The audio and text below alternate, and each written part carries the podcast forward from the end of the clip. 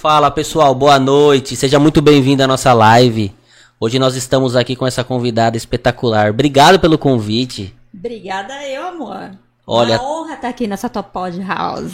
Bem- bem- seja muito bem-vinda você, Já tô me sentindo nosso rei maravilhoso. Sempre bonito, sempre lindo, né? Faz muita. Ah, é verdade. Não, mas é que você posta foto lá, você posta no Instagram É, falando. Tudo né? cuidadoso. Ah, sim, Não vou claro. entregar o ouro. Você acha que vai entregar o ouro? Não pode, né? pode. Mas, gente, seja muito bem-vindo você que tá assistindo aí. É mais um capítulo aqui, mais um episódio do nosso podcast do Pode Colar. Hoje estamos com ela, Tati Uemura aqui, campeã da porra toda, né? É, de algumas coisinhas, né? Ah, já Algumas quer só, coisinhas. quer só apresentar o- o- as medalhas? Só daqui a pouco a gente vai começar a conversar sobre isso. Mas olha o tanto de medalha que a Ah, mulher trouxe. aqui, né? Quer ajuda pra pegar aí? Porque olha, É, olha isso, gente. Pelo amor de Deus, ó. Brasileiro. Brasileiro, Internacional internacional. E é pesada, viu? Meu, são pesadas Olha, as medalhas, pudesse, olha. Né, fundir isso daqui e fazer dinheiro seria. Olha, só aqui já tá a aposentadoria dela, que ela falou que isso aqui é tudo ouro, viu? Já pensou? Pan-americano. Pan-americano, Sul-americano. ma- Internacional de Master. Oh, nossa, meu Deus, Tem viu? mais uns aí, mais um sul-americano. Olha, então pra você aí que tá assistindo, que vê essa mulher na rua e acha, ah não, não é nada, né? Toma cuidado, viu? Toma cuidado porque você pode, né? Mas a, Tomar a um- parte legal é essa, né? Essa- Você enganar. nossa, é a melhor Não é? coisa que tem, né? Ninguém imagina que faz E jiu-jitsu. me fala uma coisa, quando foi que você começou a treinar o jiu-jitsu? Aliás, pra galera que não sabe, ela é campeã de tudo em jiu-jitsu. Tudo que tem, ela é, ela é campeã. Então, quando foi que você iniciou sua carreira no jiu-jitsu aí? Bom, olha, vai fazer o quê? Sete anos? Comecei com você, lá na Tinogueira. Verdade, hein? Acho que foi uma das primeiras turmas da Tinogueira, né? Pois é, foi uma, Foi uma das só primeiras tinha faixa turmas. branca, aquele terror, força, lembra? aquela força do ódio, Na só força- faixa branca. Na base do ódio. E anteriormente a gente fazia Muay Thai Muay junto, Thai. lembra? Na verdade, fui parar no Gil por causa do Muay Thai. É não, verdade. na verdade foi assim, deixa eu contar o começo da história, né? Sempre fui do esporte, sempre fiz academia pra caramba. E fui, falei, vou fazer luta. Sei lá, eu tenho esse jeitinho mais delicado, vamos dizer assim, né? Vou fazer luta, beleza, vou fazer Muay Thai. Chute na cara, meu chute pra tudo quanto é lado, soco, vou fazer Muay Thai. E fui, comecei na academia, que era uma coisa super Nutella. Então era aquele Muay Thai pra você emagrecer. Não era essa a minha pegada, eu queria Sim. dar porrada, entendeu? Você já sabia a diferença do Muay Thai Academia e Muay Thai... É, mas eu comecei na academia porque era o que tinha. Sim. Aí eu falava pro cara, não, mas eu quero aprender mesmo Muay Thai, não tô aqui pra ficar perdendo peso, é porque eu sou super magrela, se eu perder esse peso eu ia assumir, né? Então ele falou, não, então mas você aprende? Eu falei, eu tô aprendendo porra nenhuma. Vou aprender direito. Eu fui procurar, aí tava passando, vi um outdoor da Tinogueira. Falei, vou pra cada Minotauro ali no. Que já é conhecido, né? É. Tino, Mino- Minotauro, você vê Tinogueira, você fala, nossa, é... Então, mas olha só, mulher, principalmente quando você vai pra academia de arte marcial, é uma coisa, é um ambiente meio hostil, né? Você fica Sim. meio com receio de entrar. Você olha aquele povo lá, tudo se batendo e tal. Meu, será que isso aqui é pra mim? Então eu entrei e falei, eu vou Isso lá. há quanto tempo atrás? Pô, sete anos, né? Sete anos atrás. Hoje já tá um Sete. pouquinho mais difundido, né? Mas, mas ainda assim eu acho que... Olha, é, é difícil escolher academia, viu? Principalmente jiu-jitsu também, mulher, eu acho que é difícil. E, na verdade, como é que você escolhe uma academia? Pois é, eu aconselharia ir lá ver, assistir os treinos, assistir uns dois, três treinos, fazer aula experimental e observar o comportamento ali dentro do tatame. O que, que esse mestre fala, como é que é a galera, como é que eles tratam as mulheres lá dentro, chama pra rolar, isola, não, coloca pra treinar com criança, ou como é que é, né? Porque Sim. tem de tudo. Então você vai sacando qual que é a da academia e ver se é um ambiente, primeiro, que é respeitoso e que você vai poder treinar de fato, ou se né, você entra aqui, te tira pra nada, também tem isso, né? Tem Às vezes tá ali ambientes- só um mensalista, né? Pois é, só mensalista ou não, é um lugar que tem valores, vê o histórico desse mestre, né? Se é um cara sério. É, acho que tem que ir lá conhecer e sentir a filosofia para ver se de fato combina com você, se é um ambiente sério também. E principalmente se a galera ali também é uma galera do bem, legal. Sim. Você só vai ver isso se você frequentar algumas aulas e, e ver qual é. Porque, olha, tem cada academia aí que eu vou te falar. E Eu você já recebi- deve ter passado em algumas, né? é, é, na verdade eu não passei por muitas, porque lá na Tinogueira eu conheci meu atual mestre e foi meu mestre forever, né? Que é o Marcelo Zotovic. Aliás, manda um abraço pra ele aí, tá É, assistindo na a live, Nova, né? Na Nova União. Da Nova União. Na Nova União. Fantástico, professor. Aí também tem isso, né? O quão é, refinado é o professor. Eu queria aprender aquele jiu-jitsu refinado. Dos detalhes. Eu não queria ser aquele negócio de só a massa, a brutalidade. Eu queria, meu, o old school, aquela coisa que funciona, e os detalhezinhos, aquilo que vai te deixar técnico, não que você vai fazer só força. Até porque o jiu-jitsu, pra quem não conhece, é, vem justamente de um sistema de alavancas. Pra quem é desprovido de força. De força, né? Assim como nós que não temos tanta Mostra o book força. aí, ô, Jé. Ó, Isso que eu tô com duas blusas aqui, Né, viu? frango? É, é o frango, o famoso é frango. o frango. Então, justamente. Então, nasceu dessa filosofia, né? Então, eu falei, pô, legal. Mas eu não conhecia nada de jiu-jitsu, né? Nem sabia que era isso. Eu nem sabia que era um ambiente a- a muito machista no início. Eu não tinha a mínima ideia, tipo, alienada total. Eu fui pra dar porrada Sim. no Muay Thai. Entrei lá na Tinogueira, aí voltando à história, né? Entrei lá na Tinogueira, comecei a fazer Muay Thai, professor super bom, também era o Douglas na época, super bom. É, gostei, falei, ah, tem MMA aqui, deixa eu experimentar esse MMA lá. Aí era no final de semana. E aí, quando chegou no chão, apanhei. Lógico, eu já apanhava pra caramba, né? Vamos, vamos não ter a ilusão É. que eu vou chegar batendo no negócio, Sim. né? Já saí apanhando. Isso é uma coisa que todo mundo tem que saber, que vai começar a fazer uma arte marcial, né? apanhar, Vai cara. apanhar no Você começo, vai né? apanhar, entendeu? verdade. Tem gente que não quer apanhar, você vai apanhar. Esse é fato. Aí fui pro MMA. E aí, na hora de ir pro chão, falei, porra, não sei fazer nada aqui nesse negócio. Ah, tem jiu-jitsu aqui. Falei, ah, mas jiu-jitsu, vou ter que botar kimono, que negócio abafa, claustrofobia, meu, não quero esse negócio. Aí, meu, uma semana antes, tava tendo graduação e na época era o lance das fachadas.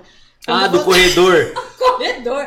E eu falei, puta coisa animalesca, né? Falei, meu, eu não. Não, eu vou até imagina, olha que os caras, puta selvageria, o cara tá todo destruído aí, é que ninguém vai me bater com faixa aqui nessa porra, né? Imagina, não sei o que e tal. Aí eu, cansado de apanhar no MMA, falei, devo dar uma chance nesse negócio. Aí eu no trabalho, trabalhar numa agência de publicidade, no meio de um job lá, tava lá na Netshoes procurando lá kimono. Meu parceiro lá, o diretor de arte, falou assim: Meu, o que você tá fazendo? Eu tô comprando kimono. Vai comprar kimono? Vai fazer o quê? Vai fazer jiu-jitsu. Falei, Jiu-jitsu? Você? Porque você, ah, sei lá, vou ver o que, que é isso aí. Nem sabia o que, que era. Só sabia que era um negócio de chão. Que era uma luta onde ficavam duas pessoas agarradas lá, né? Pois Porque quem é. não sabe, né? Comprei o kimono, nem sabia se ia usar depois. Meu marido falou assim: não, você vai gostar. Meu marido é judoca, né? Faixa roxa. É, eu via no judô, É nem. o nosso Ro- Rodrigo Hilbert. É, é o Hilbert. Hilbert pobrinho. É, É, o Hilbert. mas vai chegar lá, É o né? Hilbert da vida real. Sim, sim. E aí, cara, eu comprei um negócio, e aí eu lembro que a primeira aula, eu, eu já tinha visto, só tinha homem naquele negócio. É o que eu falei, aquele bando de faixa branca, né? O pesadelo do negócio, só faixa branca lá, os paredão dos, dos caras, né? Só força do ódio, então, meu, É verdade, né? Sem refinamento técnico nenhum, era a brutalidade, que é o que você tem, você luta com as armas que você tem, não é verdade? Verdade. Então, eu falei, meu, não tem nenhuma mulher, né? Falei assim, cheguei lá na, na recepção, falei, meu, não tem nenhuma mulher aqui não, tipo, é só homem, assim.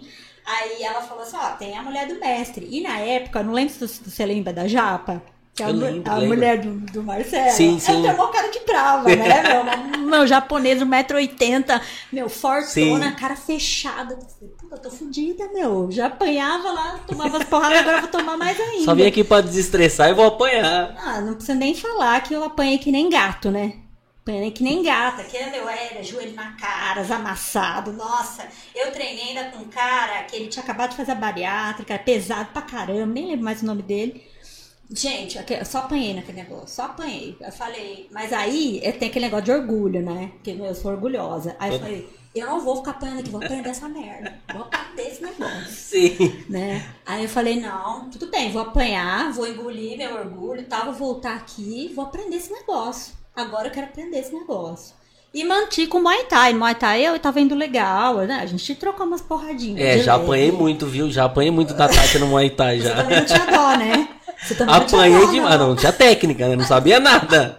Então apanhava, ué. Faixa branca também, né? Faixa Total. branca no Muay Thai também. você foi pro jiu-jitsu depois quando? Foi, foi depois de mim Foi foi depois de você, é. Depois? Eu acho que foi um mês depois. Eu acho que você já tava, já tava Eu treinando. tava te convencendo aí? Tava. É, você convenceu, depois eu é. virei, tipo, uma pessoa, tipo, vem Larga, larga o. Muay Thai e vem pro jiu-jitsu, porque jiu-jitsu é vida. É. Jiu-jitsu é vida. Sim. Mas eu fiquei conciliando, eu era muito louca. Eu fazia, tipo, uns treinos de Muay Thai, aqueles treinos pra tirar o couro e depois ia fazer o jiu-jitsu. Eu lembro que chegou uma época que você tava fazendo os dois treinos juntos, né? Louca total, né? E às vezes Meu. eu ia treinar de manhã, depois à tarde, é, a- a- de manhã ia trabalhar e à noite fazia o treino de Muay Thai e depois ia pro jiu-jitsu. Uma vez eu treinei Nossa. sábado, eu treinei os dois. Você não tem noção. Era de Meu, sábado. você não E tem era noção. De sábado, eu acho que era, tinha- era um treino mais longo, não era? Sim. Você tinha um condicionamento físico ferrado, daqueles que você andava no abdominal das pessoas. Não Meu, era terrível. assim. Nossa, eu saí de lá e falei, nunca mais eu venho de sábado. Puta. Além de ter apanhado quatro horas seguidas, né? Porque o treino era mais longo, meu. Eu olhei e falei, nossa. Mas é. exatamente isso. Você faz, meu, vou voltar porque eu quero aprender. Não, aí é questão de orgulho, cara. Sim. E assim, só tinha homem no negócio. E, e eu tava com medo também, que eu tenho uma puta escoliose, né? Não sei se vocês sabem o que é escoliose, que é uma curvatura da coluna, a pessoa fica torta, tipo torre de pisa, você entorta, mas não cai, né? Que era o meu caso. Sim. E eu falei, meu, eu vou ferrar minha coluna inteira. Porque jiu-jitsu, se você for ver, né, pô, fica tudo amassado lá, dobrado, tem que ter uma puta flexibilidade. E aí eu falei, bom, vou. Se quebrar, quebrou, né? Vamos ver. Mas não aconteceu nada. E nunca aconteceu nada. Nunca tive problema nas costas com isso. Dor nada. Porque às vezes a galera acha, né, que dá dor, que dá não sei o quê, né? É, Mas eu acho que se- dor, né, gente? Não vamos, não vamos também... não é aquela dor de você ficar parado. Também se você ficar parado, dá dor, né? Olha, pra dizer que nunca deu nada, uma vez que fui emborcada, emborcada é quando a pessoa pega por baixo, assim, né, e te bota as pernas lá pra trás. Aí deu uma contratura muscular, não tava preparada, a menina se jogou com o peso todo ali, é, e aí deu uma contratura muscular. Mas fora isso, nas costas não tive nada. Mas a gente também não pode ser, ter ilusão de que não se machuca no Gil, né? Porque Assim, machucando, né? é uma arte que você torce as articulações, você estrangula as pessoas, enfim. E também o, orgulho de não bater, você vai se machucar. Dá uma entendeu? apagadinha de leve ali, não bate, né? Já aconteceu, né? Já aconteceu. Aliás, foi bem engraçado lá na Tinogueira, porque eu nem lembro quem era. Tinha também um negócio que homem não bate pra mulher, né? Tem homem. Era isso? Eu não, Não, lembro disso aí, não. homem Porque eu batia, viu? eu falo, não vou ficar apanhando, não. Vou bater Não, porque... mas tem homem que tem orgulho de não bater, né, pra mulher. Eu lembro que lá na Tinogueira, especificamente, quando teve um treino lá, eu tava rolando com um cara, eu era bem menor, e eu fui pras costas dele e, meu, fui pro estrangulamento. Só que tem um estrangulamento, você pega aqui bem no, no cantinho e a pessoa não percebe que ela vai apagar. Porque é tipo um botãozinho que você, né, torce, é, fecha aqui a circulação. Você já pegou dando risada, né? Fala, Mas Ai. eu nem sabia que eu tinha pego certinho. O que, Sim. aconteceu? Eu tava lá apertando, falei, nossa, desgraçado, não bate, né? Eu tava fazendo maior força dos infernos e tal. E assim, o cara era pesado. E eu não, o cara tinha apagado. E eu não vi que o cara apagou. Porque eu sou pequena, tô lá segurando o cara, tô achando que ele tá fazendo força. Sim. E aí as meninas tudo sentadas saíram correndo e falaram assim, meu, para, para, o moleque que apagou. Eu falei, apagou nada e tal. E eu lá forçando pra apagar, sabe? tipo, já tava mais ainda.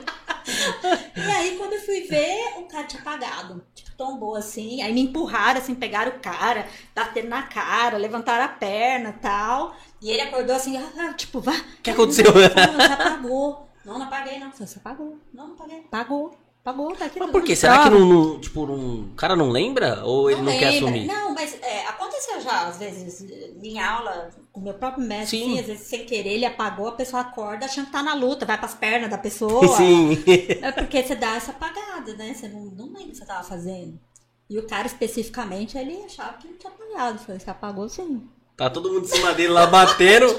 pelo amor de Deus, pelo amor de Deus, volta. E ele lá. Você apagou, entendeu? Caramba, meu. Mas isso que é da hora do Gil, né? Por exemplo, meu, o Gil é uma arte marcial que não importa se você é homem ou se você é mulher. Meu, é técnica, é o que você falou, é técnica.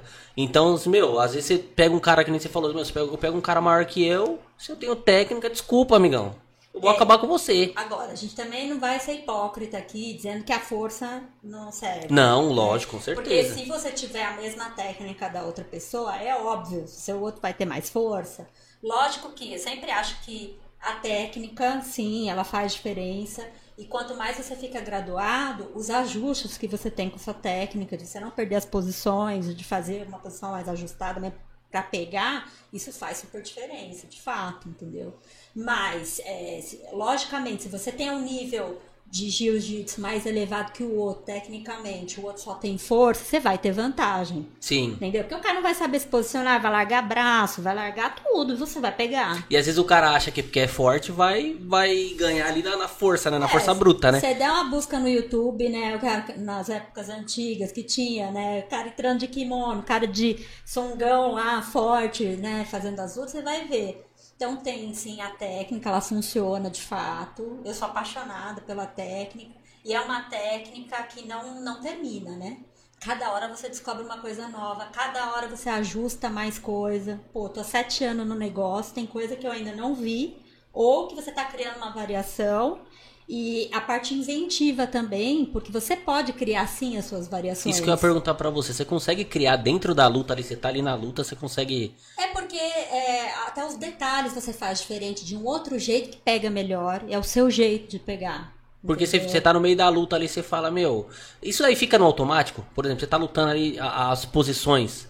Que você tá ali, você fala, meu, dá pra fazer isso tal no automático. Isso vira o automático ou não? Você ainda utiliza muito a cabeça Eu, pra. eu acho assim, primeiro que você vai ter o seu estilo, você vai ter o que você é forte. Tanto é que no jiu-jitsu você tem, se você lembra da história, faixa azul, você tem o passador e tem o guardeiro. isso, então, exatamente. você já começa no jiu-jitsu vendo qual habilidade você tem. Pode ter os dois? Pode, mas é difícil, né? Normalmente você Geralmente- é. é- Geralmente, assim, é passador, os mais levinhos podem se desenvolver como guardeiro. Eu comecei como guardeira. A guarda ela é mais sofisticada. Não, não tô falando mal do passador, pelo amor de Deus, tá, gente? Já tá Passador criando a também. polêmica aí, tá vendo, passador?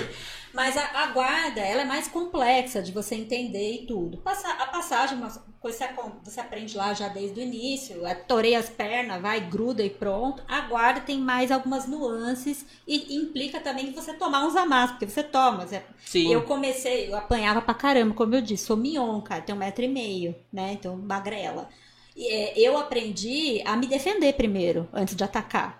É ilusão você também você achar que você vai sair atacando, né? Todo mundo quer sair atacando nos armlock voador, que é Que aparece aí que é no- no- nos vídeos. Porque o, o faixa branca ele chega e já vai querer ver os vídeos, né? É, não quer dar o armlock voador. O que você tem de faixa branca ali no Instagram fazendo os armlock voadores, berimbolo. Isso é perigoso, né? Pra galera que tá começando. é- Cara, assim, é- na verdade não vai ser nem eficiente, entendeu? Porque assim, você vai deixar tudo solto, você não vai ajustar nada. Na verdade, cara, se você não pegar, você vai tomar uma puta de um amasso, entendeu? Então, assim, a dura realidade é que a gente aprende primeiro apanhando e se defendendo. Essa é a dura realidade. E eu, que era guardeira, sempre ficava embaixo, tomei que eu tomei de amasso, entendeu? É, o lance era sobreviver. Sim. Aí você começa a aprender a se posicionar. Você aprende, por exemplo, você não vai ficar com as costas chapadas no, no chão. Você vai ficar de lado, você vai ficar encolhido, você não vai dar mole, você não vai abrir o braço. Né? Você vai começar a aprender as coisas. Aí, quando você tá aprendendo a se defender, você começa a achar as brechas para atacar. Aí o jogo começa a ficar mais legal, vamos dizer assim. Porque tem uma hora que cansa, tanto se apanha.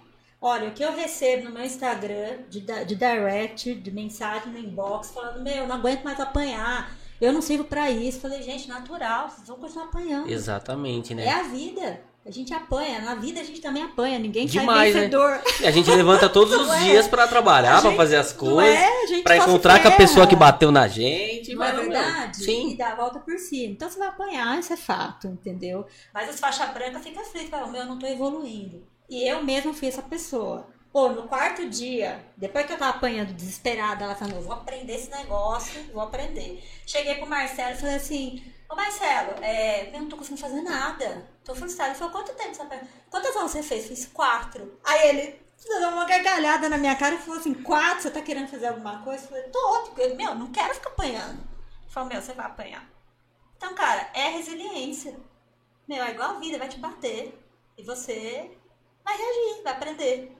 Aí hoje você tá do outro lado, né? Hoje você E bate, né? continua apanhando, né? Vamos combinar também. Não é que depois. Quem fala que não apanha, mesmo os jiu-jiteiros mais foda da vida, tá mentindo. Todo mundo apanha de alguém. Não é possível. Entendeu? Você vê, por exemplo, uma luta de um cara muito, tipo, vai, um cara ou uma mulher muito foda e você fala assim, "Ih, está apanhando. Vai apanhar. aí também faz parte, entendeu? Sim. E também tem aquele dia que você vai super bem, tem, a, tem as ondas também. Você tem uma época que você vai treinar super bem. Tem uma época que parece que você tá fazendo só merda, não vai rolar, entendeu? Você não serve para isso. Quando você começar a competir e se frustrar ainda, entendeu? Você competiu? Você chegou a competir? Eu competi dois campeonatos. E aí? Fiquei puto, saí de lá puto. Você Meu, uma medalha de, de consolação? Tive, não, pior que desse daí não teve, não teve medalha de consolação, foi só o primeiro lugar. É porque nem tem medalha nem de consolação. Nem tem, é, nem tem, não teve nem, não teve nenhum negocinho falar assim, oh, pelo menos você competiu. Quase quebrei meu braço, porque eu vacilei e deixei o braço, né? E, e, aliás, o meu, meu adversário era muito bom. Meu, gente, assim, depois a gente conversando tal, é adversário ali na luta. Depois eu saí e falei, meu, você lutou demais. E assim, meu, eu tava na azul. Ah, na azul. Na azul. Mas eu vacilei no braço. Tava indo super bem, meu, tava indo super bem, vacilei no braço, tomei um armlock. Ele tava por baixo, ele me raspou ah. e tomou um armlock. Falei, cara, e coisa simples, clássico. né? Pra quem tá no começo. É clássico. Clássico. Mas aí, aí eu, acho que o nervosismo ali da luta foi a primeira, acho a primeira competição. Eu tava nervoso pra caramba. Porque acho que tem isso também, né, meu? Você tá no começo da competição ali, você tá, nossa, você fala, meu, o que, que eu tô fazendo aqui? O que, que eu vim fazer aqui? É, Principalmente fala, na área de. Que eu aceitei esse negócio. Exatamente. O tô aqui nesse negócio? E aí você começa a olhar todo mundo e fala, meu, e agora? Será que esse cara luta bem? Quem que era? Da CBJJ que você lutou? Meu, eu lutei um campeonato da Tinogueira mesmo. Ah, da Tinogueira. Foram dois da Tinogueira. O CBJJ, eu fiz a inscrição e não competi. É, eu acho que assim, hoje os campeonatos do CBJJ são os mais organizados. Você tem né, campeonato da Compal em tudo quanto é lugar, né, de tudo quanto é organização. Mas os da CBJJ, principalmente os grandes, você vai num brasileiro, é impressionante a organização, pontualidade britânica das lutas. Tudo bem que a inscrição é cara pra caceta, né? Vamos combinar. Mas. É, e o prêmio? Então, e o prêmio, pois não, é. Não, não vale, né? E o prêmio é a medalha, que beleza, bonita, tal, bacana, olha o tanto, é, né? Na verdade, você que tá chegando agora aí, dá uma olhada o tanto de medalha, olha. Tem algumas aqui. Meu, não, tem que deixar aqui na é, mesa. Aqui, só tem algumas. É, mas aí, assim, na verdade tem a premiação em grana, né, para absoluto. Eu não luto absoluto, porque, sei lá. O que é absoluto para quem tá em casa assistindo? Absoluto não tem limite de peso. Chega lá, meu, você vai encarar o que tem. O que tiver lá, você vai encarar. Na sua chave, você vai encarar. Não importa se você é um franguinho tipo Gé, né? Ou alguém super forte, é, grande, você vai encarar. E aí tá na mesma categoria ali, valendo é, o mesmo a, a prêmio. é livre de peso. Então você vai lá e luta com quem tiver. Entendeu? Na, na, na quem cair na sua chave, no caso. Eu cheguei a me inscrever com absoluto. Né? Mas eu sempre fiquei com esse receio da coluna, né? Então, porque... e você acha que a galera vai pro absoluto mais pelo, pelo valor ou tipo assim? Pelo... Não, porque assim, ó, se você for ver pelo conceito do próprio jiu-jitsu, se você tá falando que a técnica se sobrepõe à força, então faz sentido uma categoria como absoluto, você pode vencer um oponente mais forte, como já existe, já vi várias lutas assim, que a, a, a, pessoa mais leve venceu realmente uma, inclusive uma, eu vi uma luta de menina, né, uma menina super forte, uma minhonzinha, você não dava nada, uma menina pegou a outra na omoplata. Omoplata é um golpe que você pega aqui o ombro, torce o ombro. E, e ganhou. Então acontece, você pode ganhar, né? Agora, eu, como tem a questão da coluna, eu falei, meu, se eu pegar e muito eu... pesado. E hoje você não vive só do jiu-jitsu, né? Você tem a sua família. Na verdade, é. Na verdade, eu nunca vivi do jiu-jitsu. É mais um hobby que eu levei a sério eu sou virginiana, super dedicada, perfeccionista tal. Fui perfeccionista no esporte também, mas eu não vivo disso, eu sou publicitária, na verdade, né? Porque ainda, ainda assim você tem que ter aquela na sua cabeça, não pois posso é. me machucar para poder trabalhar, né? Engraçado que assim, até eu conheci médicos que eram faixa preta, o meu ortopedista é faixa preta de Gil, e fui uma vez no otorrino que estourou minha orelha. Também tem esse lance da orelha. Ah, é verdade, né? fui no otorrino e ele era. É, também fazia jiu-jitsu e ele tinha desistido porque. É, sei lá, ele mexe com mão, enfim, saúde, opera. Então também tem esse lance. Quem é. De... Ah, tinha a Gi, a Gisele. É, sim, sim, com a gente, sim. também era dentista e fazia Gil, perigoso. Você pode se machucar, tomar, ter uma lesão na mão. Então, nesses casos, só prestar atenção mesmo. Aí, uma coisa interessante desse cara aí, desse otorrino, e que ele falou que, olha só, ele era uma faixa baixa, assim, de graduação, e ele quebrou uma costela. Tipo, os caras sem dó lá, meu, botou um joelho na barriga ali. Mas isso foi jeito- meio que na maldade, não é? Ou não? Olha, não dá pra saber porque eu não tava lá pra É. ver, né? Ele disse que, ah, meu, é que o pessoal lá é meio bruto mesmo e tal. Eu falei, mas e aí? Aí ele voltou pra academia e aconteceu de novo. Tomou outra. Quebrou a costela de novo. Aí eu falei, ele fa- ele falou, ah, então, é que lá, meu, eles não têm dó. Tipo, ali é pega pra capar. Então, por isso que eu falo, tem que escolher bem a sua academia. É verdade, isso é uma coisa importante porque eu lembro que lá a gente até conversava, ô, você é meu parceiro de treino, eu não vou te machucar. Eu preciso de você no próximo treino, Pois né? é, Isso era uma coisa que a gente acontece levava, machucar, é, sim, sim. parte. Mas uma coisa é assim, ah, você vai lá porque você é casca grossa, só vai bater, só vai amassar e Foda-se, foda-se vai outro, e- entendeu? Tem academia que é assim, tem outros que não, não. Tem essa mentalidade que você falou, pô, meu colega de treino, eu preciso dele pra evoluir, né? E assim, você não vai querer só amassar o cara, você também quer aprender ali. Também, às vezes, se a tua técnica é superior, se só você ficar batendo, você também não vai aproveitar nada, você não vai conseguir se desenvolver Sim, sim. né? Então, ou então, ah, também tem essa assim, você vai treinar só com aquele cara que você sabe que você bate nele. Pro seu ego é bom, mas pra sua evolução, será que é boa? Você só faz aquilo, você não se condiciona a sair da sua zona de conforto, Exatamente. não é? Como é que você vai evoluir se você não, não sai da Aliás, sua zona? é um vício do jiu-jiteiro até. Conforme você vai evoluindo na faixa, você descobre seu jogo forte. E você tem a tendência de botar sempre no seu jogo forte, porque é o automático que você falou. Tem Sim. coisas que já saem no automático, você tem aquela habilidade e você já repetiu pra caramba, aquilo já entrou. É uma resistência sua fazer outro jogo. Aí o que acontece? Você se limita, ou você deixa de evoluir, né? Porque, ah, puta, não vou apanhar. É melhor eu sair e falei, ah, finalizei 10 no treino, do que só tomei toco. Ninguém gosta de tomar. Sim. É, Não vou ser hipócrita também de falar que eu gosto de tomar, lógico que não. Mas aí você também não evolui, né? Tem, tem, é, é, é uma montanha russa, né? De, de sensação o negócio. Porque, cara, se você ficar apanhando muito, você fala que você não dá pra isso. Se você só bate, você também não evolui. Você quer evoluir, mas ao mesmo tempo você não quer apanhar. E aí Então, como é que você vai busca o meio não é? termo aí, né? Então é uma coisa meio bipolar o negócio, né? E aí acho que onde você se testa é no campeonato, né? No campeonato você se testa. Porque aí você pega uma pessoa que não é da mesma academia, uma pessoa que às vezes é uma técnica diferente. É, então, o campeonato em si, eu acho que todo mundo tinha que competir, cara, pelo menos uma vez na vida. Porque é um lance de controle mental que você falou, que é fundamental, e a, a maior parte, assim, às vezes negligencia. Isso que eu ia te perguntar, exatamente essa pergunta. Eu ia, eu ia- fazer essa pergunta pra você. Como, que, como é a sua preparação mental antes do campeonato? Porque eu acho que tem que ter uma preparação mental. Antes até mesmo de você falar da sua adversária, porque você consegue saber qual é a adversária que você vai, mas antes você tem que estar mentalmente ali, meu, assim, com você mesmo. Como é que você faz essa, essa preparação? Então, eu nem sabia que eu tinha que fazer essa preparação. Assim como você também não sabia quando você foi lutar o seu primeiro. Você tá lá na adrenalina, vou lá ver qual é. E eu já fui jornalista, trabalhei em hard news, que a gente chama, que é fechamento de jornal diário. Aquilo lá é uma loucura. Você acha que você sabe que é pressão. Eu achava que eu sabia o que era pressão. Ah, vou pro campeonato, beleza, tenho estabilidade emocional pra isso, eu vou. Porque eu não tinha nada de estabilidade emocional. Chegou no campeonato, mesma coisa que você, super nervosa. Ah, eu ganhei uma primeira luta no meu primeiro campeonato de faixa branca. A segunda luta eu perdi, mas simplesmente porque eu me desestabilizei que a pessoa passou a guarda.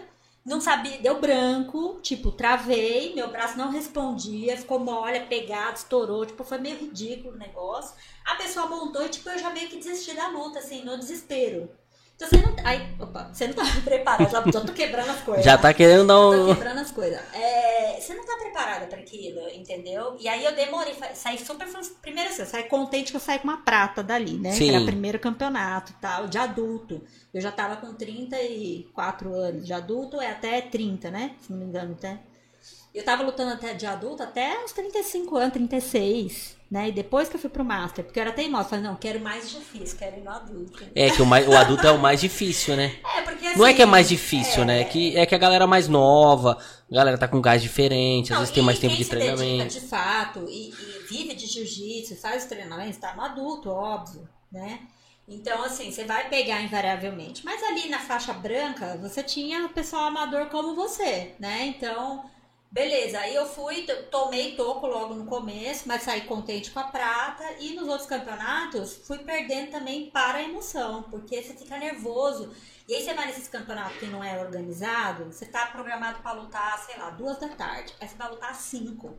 Você já tá lá morrendo, você quer entrar logo, quer acabar com esse negócio, já tá meio desesperado, você já entra meio desnorteado no negócio.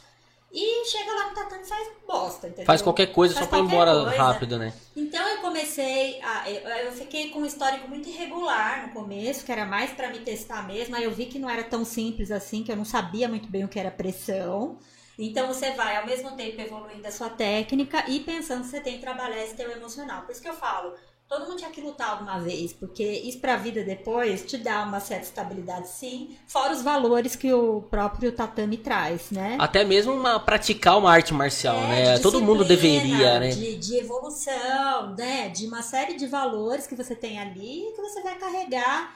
Aliás, está provado que bons hábitos, hábitos angulares, né? Que são aqueles que é, você vai poder, você vai reverberar isso pro seu dia a dia, tem uma boa influência. Então, se você vai bem no esporte, você não vai ter um hábito desregrado, tomando cerveja aqui. É cerveja assim. Tomando, é, você não vai ter Uma um hábito pode, né? desregrado. Você Sim, vai sim. ter um lifestyle, você acaba cultivando um lifestyle, né? Eu acho que uma coisa vai puxando a outra, Vai né? puxando a outra. Então, assim, na competição, eu, eu tive altos e baixos, ganhando alguns, ganhei campeonato de adulto também. Aí teve uma época lá pra faixa azul que eu comecei a me frustrar, porque é, sou competitiva pra caramba. Então eu comecei a treinar loucamente.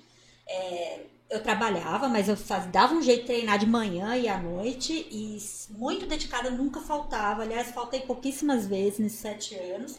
E falei, cara, tenho que ter um desempenho bom. Aquela autocobrança do caramba, que eu falo que pesa mais que 100 quilos do Gil. Sim. Você se joga a autocobrança, né?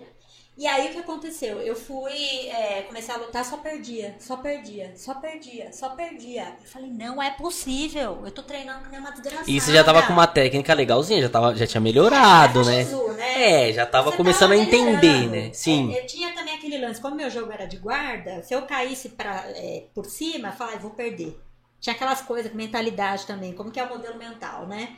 Puta, se eu cair por cima, eu vou perder, tá, tá, tá ferrada a luta. É, então eu fui primeiro também treinando essas minhas deficiências, mas aí é, eu lembro que muito nitidamente teve um campeonato, é, o último que eu lutei de adulto, que eu tinha feito, sei lá, 10 a 0 na menina, tinha causado pra caramba no rolê. E aí, meu, a menina me pegou no triângulo e eu fui finalizada nos 20 segundos finais da luta. Tipo, o mestre queria jogar a cadeira em, em mim lá. E eu fiquei puta, fiquei puta. Eu falei, meu, não é possível. Quando eu tô conseguindo, negócio não vai. Eu lembro que eu cheguei possessa em casa e falei, não vou mais lutar. Não vou, não vou treinar mais. Não vou fazer mais Gil, não sirvo pra esse negócio. Tô me dedicando. Pior frustração que é, é você se dedicar pra um negócio pra caramba e não ver o resultado no final. Aí eu falei, meu, não vou, não vou fazer mais Gil. Cheguei lá pro meu mestre e falei, ó, meu, não sei, não é pra mim. Esse esporte não é pra mim. Chega, né? quê, Chega. Cara, não vou, tal.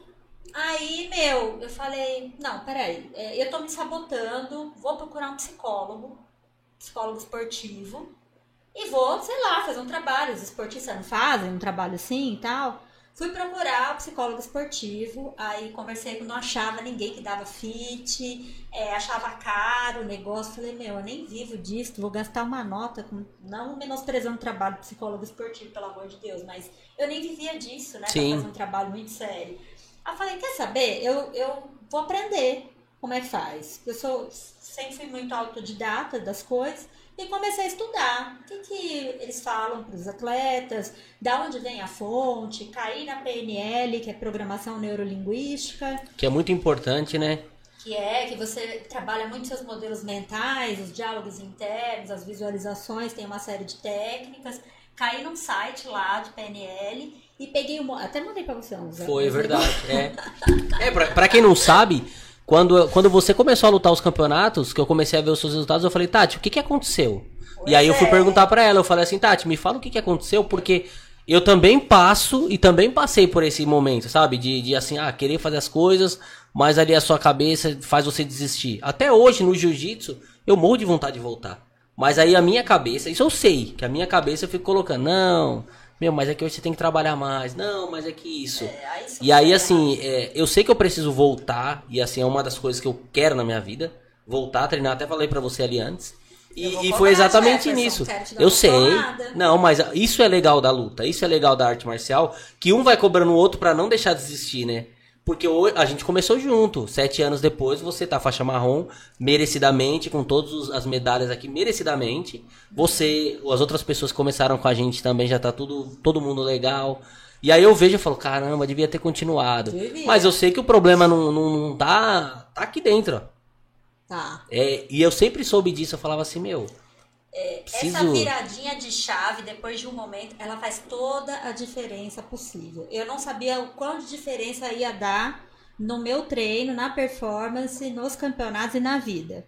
Porque o que, que eu fiz? Comecei a estudar as técnicas de PNL e adaptei para o Gil. Então, tudo que eu vi ali, falar, tá bom, deixa eu ver então na situação do Gil. Ah, qual é o diálogo interno que eu estou fazendo quando eu vou lutar? O que, que eu fico pensando na hora? Fazia um filme na minha cabeça, fazia uma autoanálise total, tentava entender o que, que eram os gatilhos que estavam me é, sabotando ali. É, o que, que me deixava ansiosa? Por quê? Você tem que buscar raiz. A gente não Sim. busca raiz de nada. A gente joga tudo para baixo do tapete. Essa é a verdade. Ninguém quer encarar nada. Ninguém quer, ah, não, vou resolver esse problema. Não, não deixa é? rolar. Não, você não quer, por exemplo, no meu caso, eu não queria assumir, por exemplo, que eu ia me preocupar com o que os outros iam pensar. Até porque eu sempre fui um estilo assim, meu, foda-se o que você tá pensando. Sim. Né? Então, mas na verdade não era isso. Lá no meu interior tinha sim essa cobrança. Pô, porque eu era a pessoa que treinava sempre. E, pô, eu não quero decepcionar o meu mestre. Mas isso era ah, seu, né? Era meu, mas assim, até eu entender que existia esse fundo, até para eu poder adaptar, é, me convencer disso, também foi um trabalho, né? Você começa a aceitar coisas, ver coisas que você não quer aceitar que você está pensando esse tipo de coisa, né? Mas aí foi com muito estudo e pegando os exemplos, tá falando, beleza, o que é que eu tô pensando ali na hora? Ah, é isso? Aí tem uns exercícios que você vai pegar e você vai contrapor aquilo que você tá falando para você. Tá, então você tá falando, meu, eu não tenho chance. Vamos dizer, você tá falando lá pra você, não tenho chance. Você tem que, na hora, jogar um outro diálogo. Mas como assim você não tem chance? Você entra lá, é 50% de um lado, 50% de outro. Quem diz que não tem chance? Mas você é Deus para dizer que não tem chance? É como se tivesse aquele teu amigo Sim. que fala, meu, acorda pra vida, meu, pai de falar merda, dá uns tapas na cara. É igual o Tom Jerry que fica o lado bom e o lado ruim ali, falando ali. Exato, entendeu? Só que Sim. assim, a gente só ouve o lado ruim. Sim. E tem o lance também que assim, se você perdeu, se você vai ganhar, quem tá do seu lado é você mesmo sempre. E, e a gente faz coisas conosco mesmo que você não faria com outras pessoas. Então, por exemplo, você perdeu, você não vai ser feada por falar, meu, você não serve para isso, cara, nossa, que inútil que você é. Mas, na verdade, é isso que você faz com você mesmo. Você sai dali falando, meu, puta inútil, eu fui aqui, cara, não consegui, puta que burra. Quantas vezes você já não falou para você mesmo, puta que burro que eu fui? Verdade. E assim, você não vai falar isso para ninguém. Então, assim, a gente se maltrata sem perceber e a gente fala coisas e, e autoafirma isso várias vezes não percebe. Então comecei a entender esses padrões de comportamento e construir o contraponto. E uma coisa interessante que também tem do atleta é o ritual que cada atleta tem. Você vê nas Olimpíadas você viu o técnico batendo na cara da mulher lá no Sim, você fala, nossa, o que, que é isso? Cada um tem um No futebol o cara entra com o pé direito, dá os três pezinhos lá, não sei pois o quê. É, porque isso daí ativa. É como se fosse um gatilho que você põe, você cria âncoras, que a gente chama de comportamentos, que você, uma vez que faz isso, você entende, seu cérebro entende que você vai entrar naquele modo seu que é ótimo, ninguém vai te parar. E qual que é o seu, o seu pré ali? O que, que você tem que fazer que Cara, eu, eu ponho uma música ali e que varia de campeonato para campeonato. Tem campeonato que eu ponho uma pauleira, tem eu ia, te, eu ia até te perguntar isso, porque assim, pra galera que vê, você tá sempre de fone, né? Porque dá pra ver você nos campeonatos, você tá sempre de fone e tal. E assim, aí eu ponho o estado mental que eu sempre quero. Tem gente que põe assim, cara, eu vou vencer, isso aqui é meu. Eu não gosto de pensar assim, porque a vitória você não controla tem coisa que você não controla. Não adianta você se apegar em coisas que você não se controla. Você vai se apegar em coisas que dá para você controlar. Então, o meu foco era, eu vou impor meu jogo. Meu jogo, eu vou tentar fazer o meu melhor para fazer o jogo. Agora, se você vai ganhar, ninguém pode dizer. Sim. Pode ficar na mão do juiz, às vezes o juiz vai dar para outra, entendeu? Pode acontecer, a pessoa pode estar melhor que você. E aí você vai se frustrar. Então você tem que ir com a cabeça assim, cara, eu vou tentar fazer meu jogo. E eu fazia toda a visualização, desde quando eu chegava no estádio, é, de tudo. Que eu ia chegar, eu, eu revia todos os passos. Tem isso também. Uma vez que você faz essas visualizações, quando você chegar lá, o corpo entende que aquilo já aconteceu. Então, para você, acaba sendo familiar. E a sua adrenalina já a baixa ali, né? adrenalina baixa e você entra nesse automático. Só que assim, isso você não vai fazer de uma hora para outra. Isso daí você são, meu, semanas treinando isso daí. Semanas visualizando esse negócio nos mínimos detalhes. Então, cada toda vez que eu ia fazer o campeonato, um mês antes, eu visualizava nos mínimos detalhes tudo que ia acontecer. Desde que, meu, sair de casa, o que, que eu ia preparar, é detalhe puro. Chegava lá, o, o kimono, a hora da pesagem, que eu ia descer, que eu ia cumprimentar não sei quem.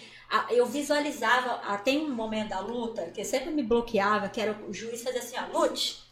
Ah, aquele negócio? Sim, sim. Não, não, lute, falei, pronto, fudeu. Ali um monte de gente trava, né? Você fala, Sim. lute, você fala, meu, o que, que eu faço agora nesse negócio?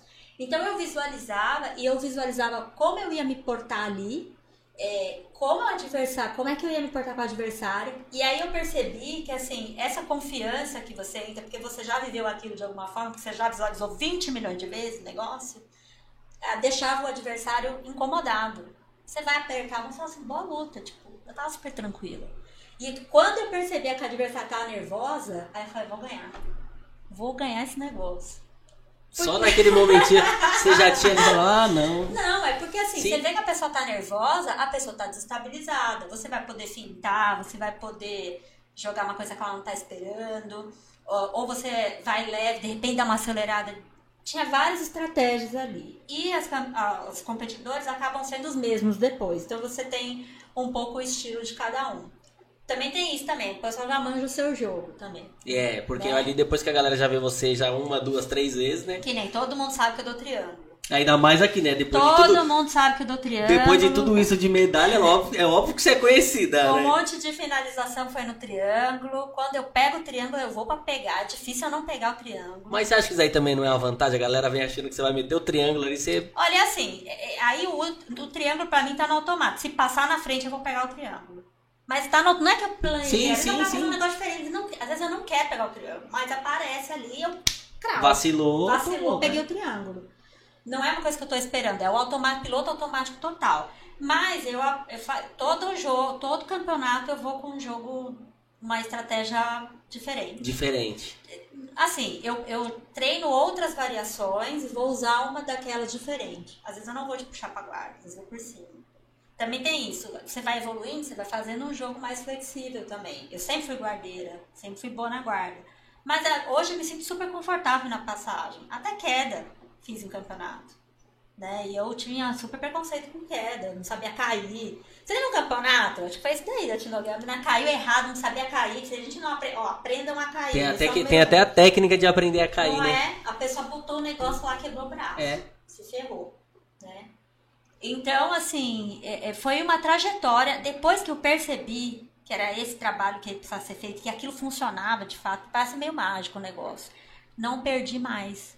Já Fiquei dois anos e meio sem perder. Dois anos e meio sem perder, meu. Dois anos e meio sem perder. A última vez que eu perdi foi o último campeonato, mas ali vamos dizer que eu sabia que era uma coisa controlada. Eu tava numa chave de três.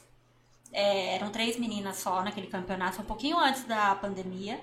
E eu falei, bom, eu vou arriscar um negócio novo aqui na primeira luta, vou tentar dar uma queda, um lance assim. Se eu perder, eu vou ter uma segunda chance, porque tinha uma a chave de três que eu tava, tinha meio que uma repescagem. Sim. E aí foi, eu perdi a primeira, não me abalei, também devido ao treinamento. Você já foi pensando. Se não Já der falei, certo não, isso, eu tinha eu plano vou... A e plano B. Sim, sim. Não, se não der certo, beleza, eu vou pra segunda luta, vou ter que correr e tentar ven- vencer, vencer ou vencer. E assim foi, eu perdi pela primeira luta, eu tava invicta há dois anos e meio, mas depois eu venci o campeonato, levei ouro, Caramba. consegui. E como que é a galera vendo você assim, tipo, hoje, hoje é lógico, hoje você é respeitada, né? Hoje a galera te respeita, né? É, eu tô velha já, né, meu? Ah, mas ainda, ah, mas ainda você continua É assim, eu, eu, eu sei do que eu tô falando, né? Assim, eu, tô- eu treino pra caramba. Meu mestre é um mestre fenomenal, meu super jiu-jitsu super refinado. Todos os detalhes que eu sei, as posições que eu posto lá no Insta, ele que me treina. Então, um cara de, de alto nível, assim, em termos de qualidade de jiu-jitsu. Então eu cresci com uma base boa graças a essa base toda, né? E no campeonato, lógico que a gente vai fazer cagadas, às vezes você não mostra o seu melhor. Também é um pouco frustrante pra Sim, falar. sim. Por exemplo, na marrom. Na marrom dá pra pegar a chave de perna. Tá, vou pegar a chave de perna tal, né? Você quer fazer... O que, que foi a minha luta de marrom? Guarda fechada. Tentando livrar a guarda fechada. Aquela coisa básica que Básica. fala que no faixa branca é a luta de faixa branca. Não, cara. Na faixa marrom, na faixa preta, você vai cair nessas coisas. Aliás, é o básico que funciona. Né? Você fala. O arroz com o feijãozinho arroz com ali. feijão, você quer aprender outra coisa. Mas, meu, cara, se você não sabia abrir uma guarda fechada, cara, então assim. Você vai usar. Minha luta na faixa marrom foi guarda fechada, abrindo no, meu, no mais tradicional possível, sabe? Mais o feijão com arroz mesmo. Então tem isso também. É, você vai aprendendo, né? Sim. Você vai aprendendo a lidar. Mas eu acho que essa virada de chave aí do mental foi, foi fundamental. A partir daí eu comecei a prestar atenção nos modelos mentais que a gente tem. Assim, o que, que a gente anda falando pra gente mesmo, né? Como é que você vai construindo a sua autoestima em torno disso? É, e também, eu tenho filho, tenho dois filhos. Como é que eu ajudo com que eles vejam isso também, né? Porque a criança, o adolescente, meus estão na fase da adolescência, tá naquela fase de se preocupar muito com o que o outro pensa, Sim, sim. né? E isso a gente carrega sempre. A gente se poda. pra- E rede social também é um inferno também. Porque o que tem de hater vai lá, te critica. É um negocinho que você Você é muito criticada nas redes? Cara, não. Não, porque assim, é, já, já criticaram, ah, você não sabe nem fazer o rolamento. ah, não, criticar uma posição, ah, não é assim que faz, ah, não sei o que lá. E assim, cara, é, rede social você tá sujeito a tudo. Desde o povo que vai saber alguma coisa, o povo que não vai saber nada. Mas assim, eu não sofro tanto, até porque é, eu sempre passei uma imagem, vai, idônea. Tipo, eu sei, eu, eu sou uma estudiosa do Gil, gosto disso, sério, não é um jiu-jitsu, vai, exibicionista. Você não leva apenas como brincadeira? Como... Não, eu treino de fato, eu treino real, pô, sete anos dedicados a isso, entendeu? Direto, eu amo jiu-jitsu, assim, tá na minha essência. Sempre que eu posso, eu levo alguém pro tatame, entendeu? Meu marido, levei pro tatame. Um exemplo, né? O exemplo maior, né? Conseguiu levar ele pro tatame. cê- quantos anos aí? Seis anos tentando levar o homem pra tatame, pelo amor de Deus. Era um judoca que desistiu do judô também frustrado na adolescência por campeonatos. Sim, sim. pela pressão que é o campeonato e foi retomar depois como adulto, é, mas assim, não era a mesma coisa, e eu querendo levar pro Gil, e aí tem o estereótipo do jiu-jitsu também, então... É verdade, pra quem não conhece, fala, ah, luta de dois homens se agarrando, nada a ver, e não sei o quê. Fora os caras que não deixam as mulheres treinar. Sim, Então, Eu acho, gente, eu acho isso um absurdo. Olha, me julguem, mas assim, cara, o cara não vai deixar a namorada treinar com outro cara, ou sei lá, eu já vi faixa preta falando que a mulher não podia treinar. A mulher dele, ele dá aula, ele ensina o jiu-jitsu, não deixa a mulher treinar com outro homem, mas ele pode treinar com as mulheres. mas é também um preconceito interno dele, né? Porque pra quem pratica ali, né? Apesar que depende da academia, você acha que tem alguma coisa errada dependendo da academia, tem, tem aqueles caras que se aproveitam. Olha, é, então, você tem que saber escolher. É, é cruel pra mulher também saber escolher Então. bem, porque é difícil e por mais Ainda mais uma, uma pessoa que não sabe nada, sabe? Eu quero começar. É, gosto, meu, tô vendo aqui a live da Tati e tal, meu, quero começar a fazer Gil.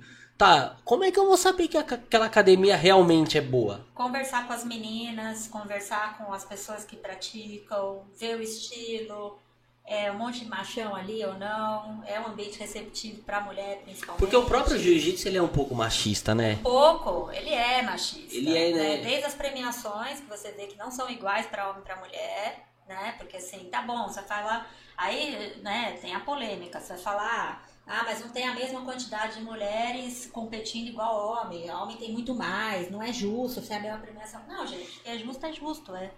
Dane-se que você tem menos. Mas o, o valor você paga o mesmo, né? Você paga o mesmo, exatamente. O valor da inscrição O ali valor é da o inscrição você mesmo. paga o mesmo. Então, assim, cara, a premiação teria que ser a mesma também. Isso eu acho que começaria a chamar mais mulheres ainda, né? É, houve algumas iniciativas de campeonato pagando sim o mesmo valor para homens e para mulheres. E às vezes não teve tanta adesão, porque realmente é, ainda é, não é tão procurado o Gil por mulheres ainda, né? Nós avançamos bastante nesse quesito, Mas é, ainda não é aquela procura imensa. Existe preconceito sim, como eu falei, meu próprio marido tinha o preconceito do jiu-jitsu pit boy, tem que ir a uma briga e tal. Sim, é porque a gente, é, é, na minha época também era assim, eu tinha esse pensamento, né, de jiu-jitsu. Quando eu fui e falei pra ele que eu ia fazer jiu-jitsu, ele foi lá conhecer, só tinha homem. Ah, mas só tem homem, né? Ah, deixa eu ir lá conhecer. Foi, conheceu, conheceu o Marcelo, conheceu a galera toda e, meu, tudo bem, achou a galera tranquila. E eu também já sou mais velha, né? Então, assim, eu não sou uma flor de cheiro também. Então, cara, se vacilou, eu não quero nem saber da hierarquia do tatame, o que quer que seja. Aí o que prevalece é a ética e valor, né? Exatamente, mas isso Então, tem que ter todas as pessoas, tem isso. independente Ah, da sua idade, tatame né? Você tem a hierarquia, você tem hierarquia, obviamente você tem que respeitar. Mas isso não pode sobrepor um, um valor fundamental, um respeito fundamental. É, porque são coisas totalmente diferentes, né? Ele pode ser o professor ali, de repente é o professor ali dentro do tatame. Mas se é, um cara escroto, ele vai continuar sendo escroto ali dentro do tatame. Aí você não. Pois é, e assim, e aí tem um outro problema para as próprias academias, porque às vezes a academia tem uma índole, tem um mestre legal e tal, mas você não controla as pessoas que trabalham ali. Às vezes você vai ter gente que trabalha ali e que, cara, sei lá, dá umas palhaçadas, faz umas palhaçadas. Tive um caso é, de professor também, não vou me referir à academia, mas é, que ele também veio com umas, umas coisas engraçadas pra cima de mim também, falando, ah, você gosta de novinho e tal. Eu falei, meu, que papo é esse, cara? Não, aparece aqui na minha aula, sei o que. Eu falei, meu, esquece. Né?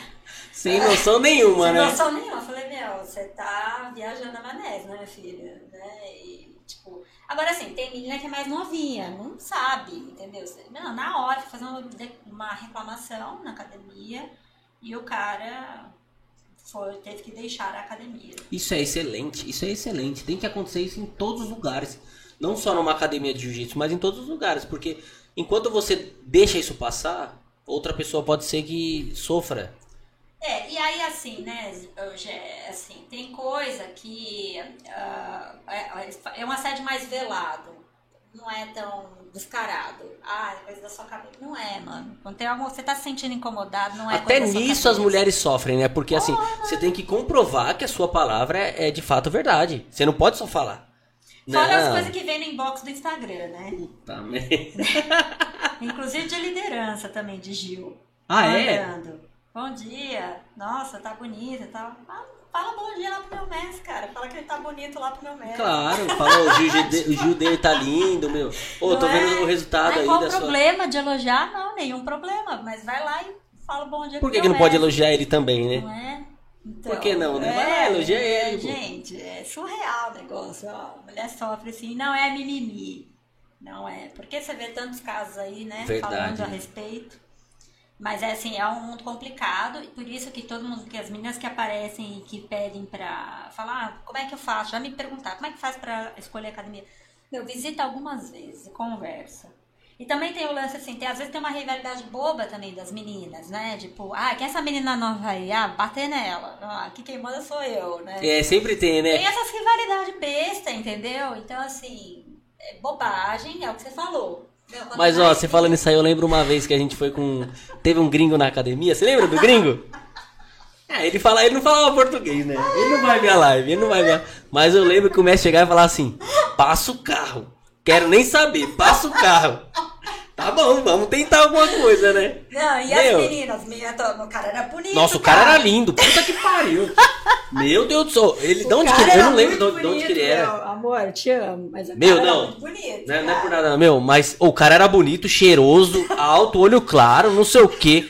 Puta, meu. Você olhava e falava assim, meu, eu ia rolar com ele o kimono dele, nossa, cheirosinho. Eu falava, Não, e o Deus cara era tipo, tipo o cara de filme, né? Que É. o kimono assim, tava todo bronzeadão. Todo Ele- bronzeadão, aquele branquinho bronzeadão de, de, da Euro, sei lá, da Europa, Austrália, eu sei que ele era de algum lugar assim. Você lembra que as meninas falavam assim, oi gostoso, também tem lá. É a gente verdade. tá falando aqui dos homens, mas as meninas também são fogo, vou te falar. As meninas chegavam, eu oi gostoso, em português. Em português ele sem entender nada. Será que não tem? Meu, acho que era você que falava inglês com ele, né? Você dava uma desenrolada com ele em inglês, não era? Quem que era? Eu lembro que tinha uma pessoa que falava com ele. Ah, Mas eu, assim, se meu. falasse, falava inglês. Eu, eu lembro que tinha uma pessoa lá que dava uma enroladinha, mas assim, meu, o cara era muito gente boa. O que ele tinha de bonito, ele tinha de gente boa, meu. E ele passou esse tempo treinando com a gente lá. Não, Nossa, eu não lembro que ele é, causou assim, ele não causou propositalmente, mas a galera toda era impossível, né? Pô, o treino começou a encher de manhã. Sete horas da manhã, o treino lotado. Só mulher treinando. Eu falava, meu Deus do céu. Pra encher sete, ui, sete horas Sete da horas da manhã era, meu. Você olhava, É caramba. verdade, cara, eu tinha esquecido desse cara. E muita gente boa. Não sei quanto tempo ele ficou lá. Ele, acho que Ele tava era faixa estudando azul, aqui. né? Faixa azul, meu. Faixa rolava azul. bem demais. As meninas, Tinha um ai, jiu-jitsu. gente, me finaliza, vai, tal, pode Meu, é verdade. Mas, meu, isso acontece, tá vendo? Aí. E, meu, eu lembro que ele falava assim: não, passa o carro, tem que passar o carro, porque, meu, é gringo. E aí depois ele vinha e falava assim: tá vendo? Vocês precisam ir pra fora, meu, vocês precisam levar o jiu-jitsu pra fora, não sei o que e tal. Olha que... Meu, mas assim foi um. Não, mas é lógico, era brincadeira, mas. É, vai aquela brincadeirinha com É. de verdade, Não, né? quando, eu- quando eu treinava fora lá, o cara também falava, o meu mestre, que inclusive Você deve foi estar o assistindo. gringo, não foi? Você foi o gringo, Eu no fui o caso, gringo lá, é. que apanhava, né? Apanhei lá, apanhei aqui, apanhei tudo quanto é lugar. Você só tá apanhando até Não, hoje. mas olha, eu vou te falar, lá quando eu- o tempo que eu tava na Austrália treinando lá, pensa, você pegar esses moleques lá na Austrália, a condição de vida do cara é diferente. Então o que, que o cara faz? Só treina. Aí eu tinha que trabalhar, chegava depois, cansado, pegava o moleque de 17, 18 anos, com o gás lá em cima, e o moleque vinha, ah, é brasileiro, nasceu praticando jiu-jitsu. Porque tem essa. pancinha aí ou você tava Tava, tava. Não, tava um pouquinho mais magro. Tava um É. pouquinho mais magro. Mas, meu Deus do céu. Olha, cansava, viu? Porque aí pegava um, aí vinha o outro. Não, não, você é brasileiro, é. E eu não falava muito bem. Então os caras, não, vamos, vamos, vamos. Meu, apanhava. Aí eu. Aí, Aí, você bateu no brasileiro lá. Nossa, aí meu Pega mestre. aquele brazuca Era assim mesmo. Aí O meu mestre era brasileiro e chegava em mim e falava: passa o carro nesse daí, passa o carro. Não desiste. E eu falava, ô mestre, eu não aguento, trampei o dia inteiro, velho. Pô, tava carregando pedra, tava fazendo um monte de coisa. Né, gente? Não, é. Que É, quer? não. Trabalha o dia inteiro. É, Vai, meu. Quem quer faz, filho. Num sol de 45 graus, carregando pedra lá igual um desgraçado, mas tá beleza. Tinha que chegar lá e falar, não, tá tranquilo.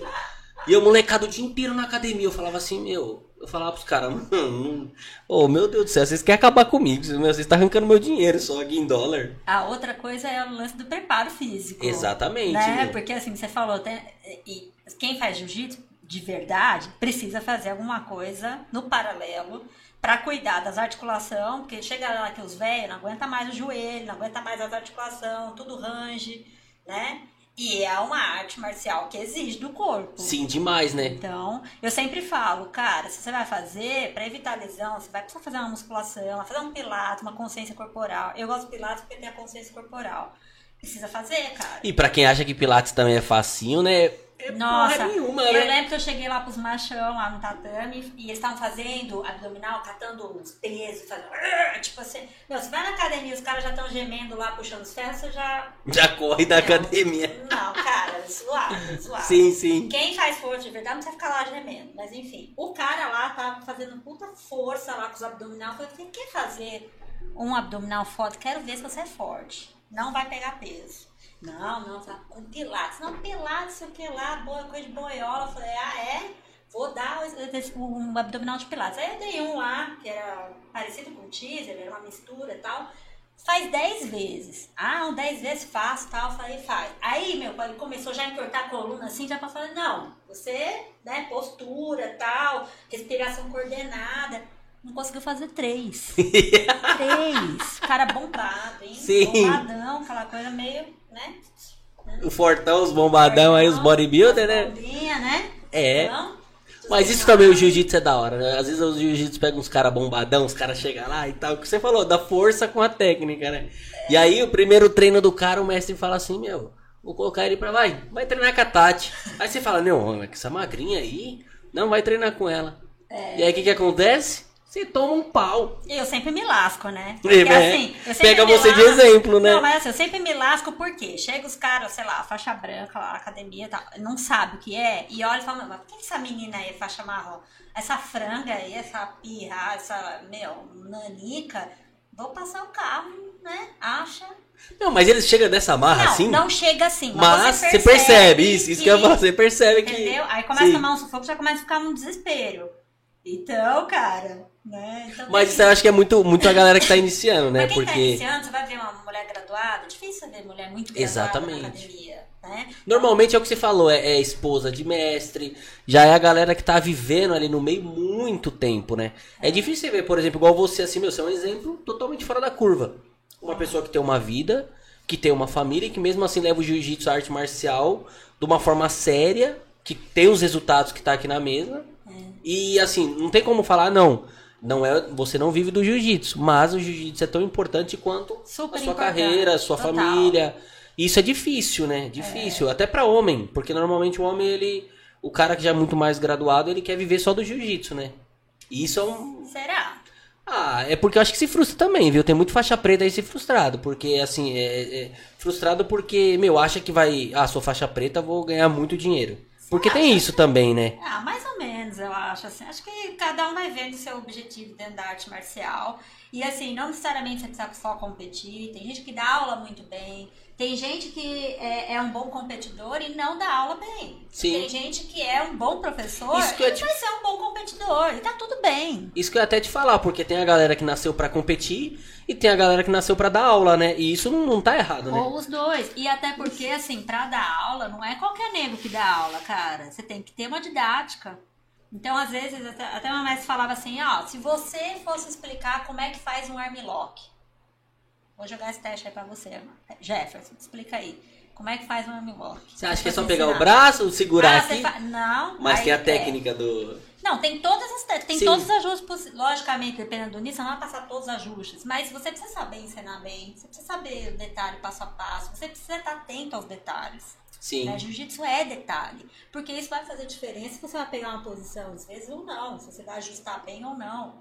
Entendeu? Os ajustes são fundamentais. Principalmente campeonato. Entendeu? É, às vezes você não vai ficar lá fazendo performance acrobática e um monte de coisa. Não, você vai ajustar, você vai grudar no cara, fazer o feijão com arroz muitas vezes, mas bem feito. É Sim. diferente. E quem ensina, nem todo mundo tem essa didática para passar, né? E aí eu vi, porque eu já vi várias pessoas dando aula, né? E de novo, eu só falo bem do meu mestre. O Marcelo tem uma puta didática, entendeu? Ensina assim super bem. E é um cara estudioso, tá sempre estudando. Não sabe, ele vai lá e testa, e vai e vem. Puta, tava testando isso, faz laboratório, volta Sim. de novo, né? Então, tem isso, tem gente que tem talento pra ensinar. Exatamente, assim como um professor, né? Pra você ser professor, assim, da área É, acadêmica, você tem que ter o dom, né? Você não adianta você falar, ah, eu quero ser professor, você tem que ter o dom. E você também ensinando, se você quiser aprender também a ensinar, aprender a ensinar, né? Você também evolui, né? Então, eu dando aula pro Ricardo, ali no...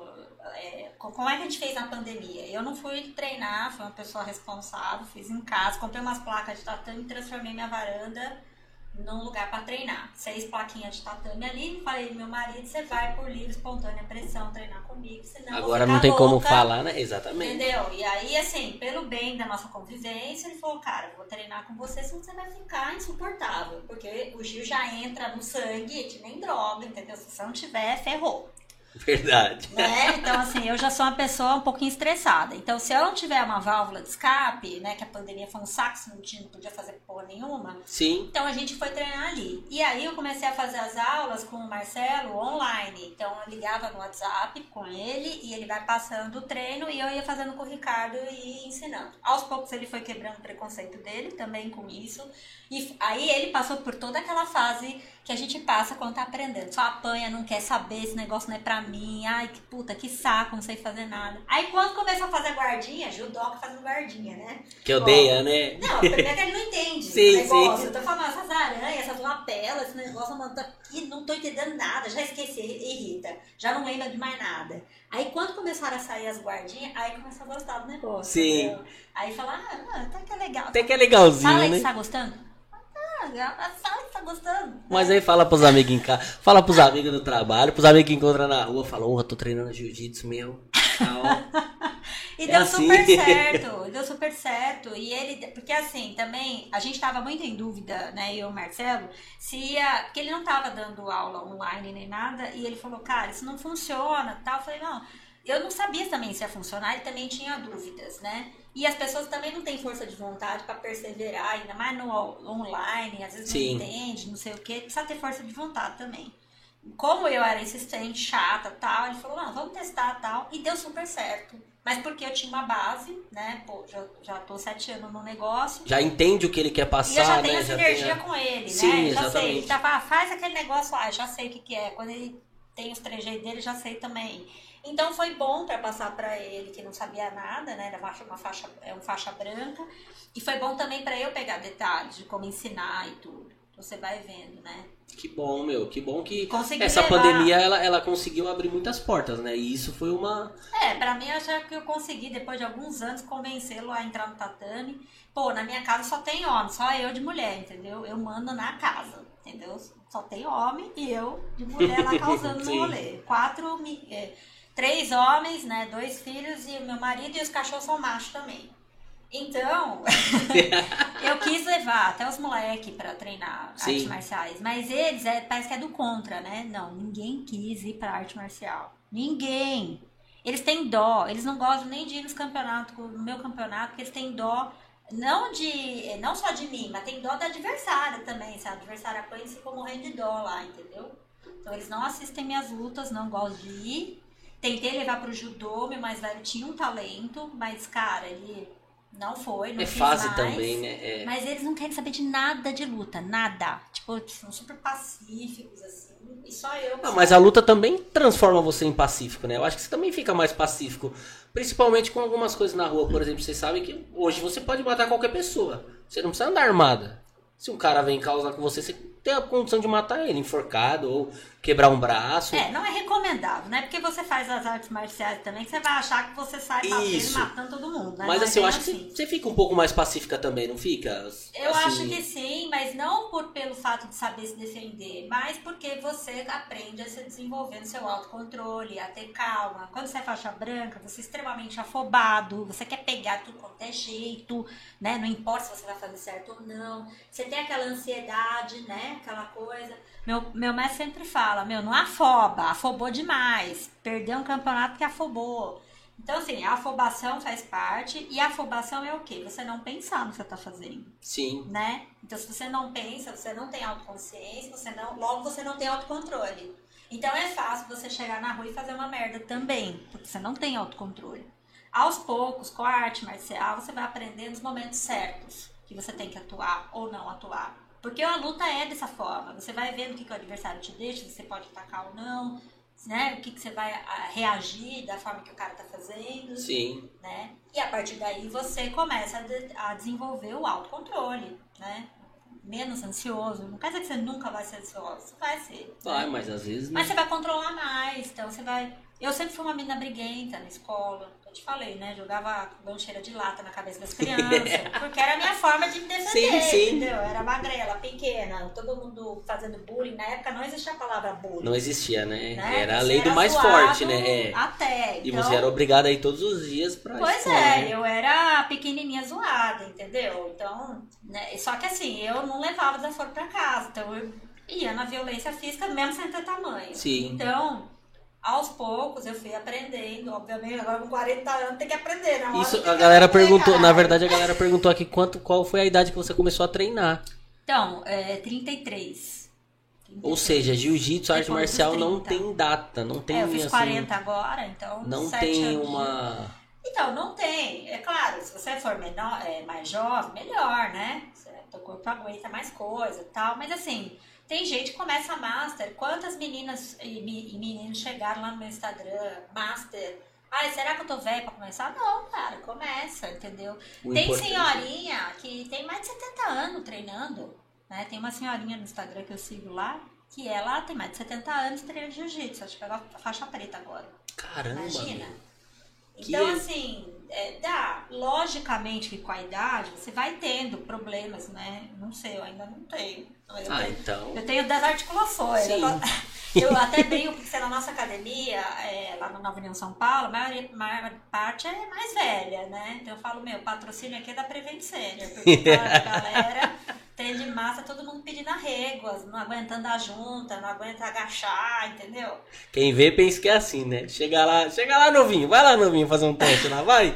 Ah, tem Vai uns lá. troca lá É. também, tem uns troca. Ele pode não ter a mesma velocidade, o mesmo fôlego Sim. dos novinhos. E hoje os novinhos mesmo que treinam de verdade bastante, tá num nível altíssimo também. Né? É a galera nova que tá chegando Pô, aí, tá. meu, nossa, tá apavorando, galera. Tem um nível, você vê juvenil também, umas lutas de juvenil que às vezes eu assisto, até as menininhas, meu, ligeira. Ligeira. Eu falei, nossa senhora, eu apoio feio dessa criança aí. Entendeu? Então, é, faz parte da vida. Agora, Sim. não significa que você não vai poder começar mais velho. Né? Acho que você pode, como qualquer esporte, a prática esportiva ela é necessária, a máquina enferruja. Arrume um esporte, vai ser Gil, vai ser judô, vai ser dança, Não importa o zumba, que exatamente. Sei lá, entendeu? Zumba, crossfit, tudo, né?